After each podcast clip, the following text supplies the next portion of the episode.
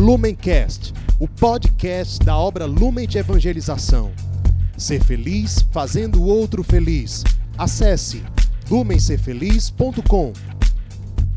Olá, meus irmãos, sejam bem-vindos a mais um Palavra Encarnada, nossa meditação diária a partir do Evangelho.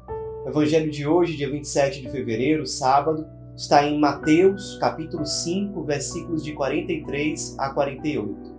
Mais uma vez nós nos reunimos em nome do Pai, do Filho e do Espírito Santo. Amém. Vinde, Espírito Santo, vinde por meio da poderosa intercessão do Imaculado Coração de Maria, vossa amadíssima esposa. Vinde, Espírito Santo, vinde por meio da poderosa intercessão do Imaculado Coração de Maria, vossa amadíssima esposa. Vinde, Espírito Santo, vinde por meio da poderosa intercessão do Imaculado Coração de Maria, vossa amadíssima esposa. Diz o Evangelho de hoje.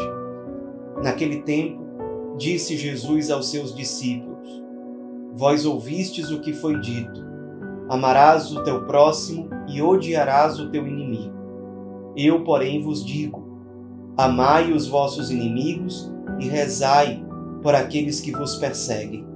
Assim vos tornareis filhos do vosso Pai que está nos céus porque ele faz nascer o sol sobre maus e bons, e faz cair a chuva sobre justos e injustos.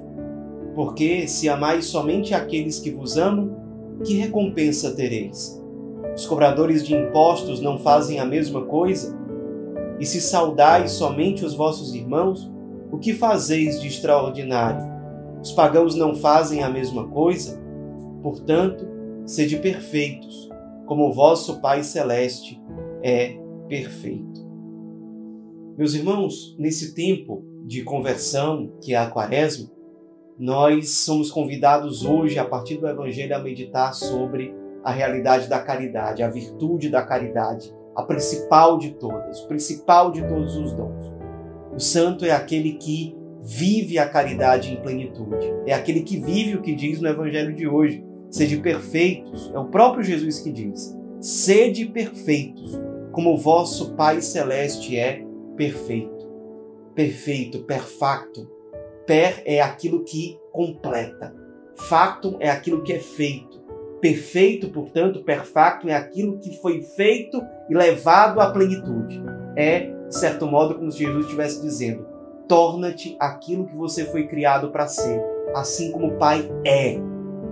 Deus simplesmente é. Ele não precisa se aperfeiçoar porque ele já é perfeito. Ele não precisa lutar para ser aquilo que ele foi criado para ser, porque ele é o Criador e ele já é. Nós precisamos chegar a ser o para que Deus nos criou, o sonho de Deus para nós. Essa é a grande luta da nossa vida. E isso acontece quando a realidade da caridade, do amor como virtude, como dom, é realmente encarnada em nós.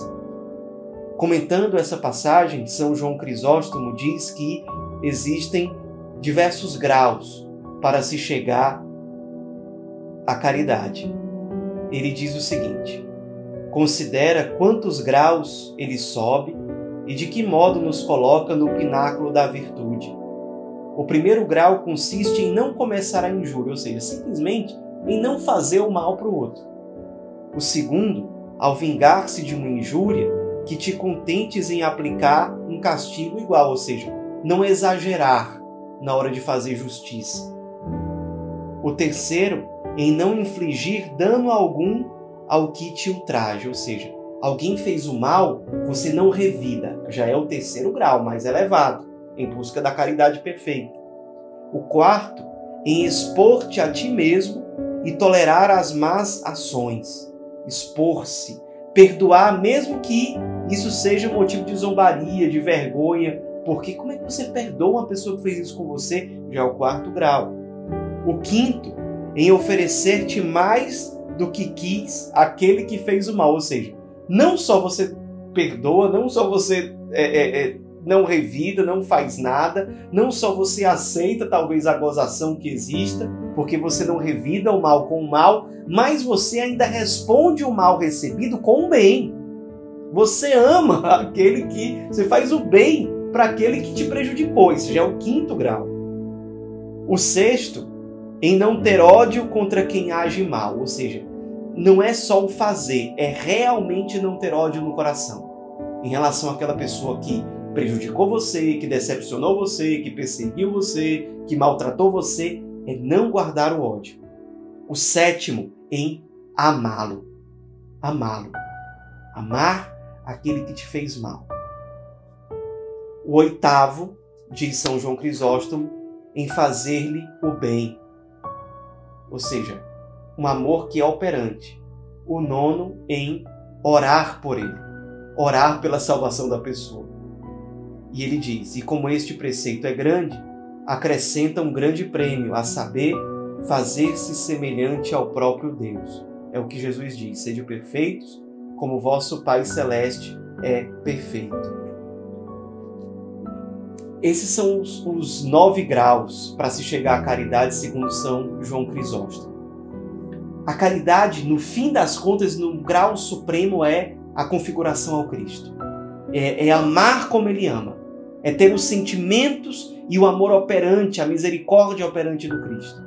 É o Cristo que Jesus, ali abandonado, crucificado, olha para os seus algozes, olha para o céu e diz: Pai, perdoa-lhes, porque não sabem o que fazem. É assim que Jesus abandonado ama. É assim que o crucificado ama. E nós cristãos somos chamados a seguir esse mestre, que ama a esse ponto, que ama dessa forma, sendo perseguido, sendo desprezado, sendo zombado, sendo motivo de humilhações, sendo despido em todos os sentidos, ele responde a tudo isso com amor. Com amor. São Tomás de Aquino diz: amar aquilo que já nos ama, ou quem já nos ama, que já nos faz o bem, é próprio da natureza humana normal, inclusive marcada pelo pecado. Os ladrões fazem isso, os assaltantes fazem isso. Se tem alguém que faz o bem para eles, eles vão amar aquela pessoa. Não precisa ser santo para isso. Agora, diz São Tomás de Aquino, amar o inimigo, ou seja, aquele que te faz mal, aquele que te persegue, amá-lo. Não é, não é fingir que ele não existe. Tá entendendo? É amá-lo. Também amá-lo também não é gostar da pessoa, ter afinidade com ela, também não é isso mas também não é desprezo, também não é fingir que o outro não existe. Isso não é amor. Amar o inimigo, diz Santo Tomás, é próprio da caridade. A caridade plena é amar com o coração de Cristo, inclusive aqueles que nos perseguem, inclusive aqueles que nos fazem mal. Vamos rezar sobre isso e pedir nesse tempo de quaresma, se for o caso, que quaisquer feridas, ressentimentos que existam nos nossos corações sejam exterminados. E eu lembro, eu lembro, simplesmente fingir que a outra pessoa não existe não é perdão, não é amá-la. Você não é obrigado pelo Evangelho a ter afinidade com a pessoa, a gostar de estar perto dela. Isso seria até um apego, de certo modo, ao prazer. Você não é obrigado a ter prazer em estar perto da pessoa. O imperativo evangélico é amá-la. Amá-la. Isso pode parecer estranho para você, mas eu te digo, você é chamado a ser cristão. Você é chamado a ser Cristo. Por incrível que pareça, você é chamado a amar como Jesus ama, porque ele mesmo disse lá na última ceia, no capítulo 13 de São João: Amai-vos uns aos outros, como eu vos amei. Ele nos amou na cruz, dizendo: Pai, perdoa-lhes, porque eles não sabem o que fazem. Esse é o amor que dele nós recebemos. E nós somos chamados a amar aquele que nos amou por primeiro, ele presente nos nossos irmãos, especialmente nos mais sofredores e especialmente também naqueles que nos fizeram mal. Amemos como ele. Tenhamos a liberdade, a alegria, a pobreza que são próprios do Evangelho. Sejamos verdadeiramente pobres, livres e felizes em Deus. Ave Maria, cheia de graça, o Senhor é convosco. Bendita sois vós entre as mulheres, e bendito é o fruto do vosso ventre, Jesus. Santa Maria, Mãe de Deus, rogai por nós, pecadores, agora e na hora de nossa morte. Amém. Em nome do Pai, do Filho e do Espírito Santo. Amém. Lumencast, o podcast da obra Lumen de Evangelização. Ser feliz fazendo o outro feliz. Acesse lumencerfeliz.com.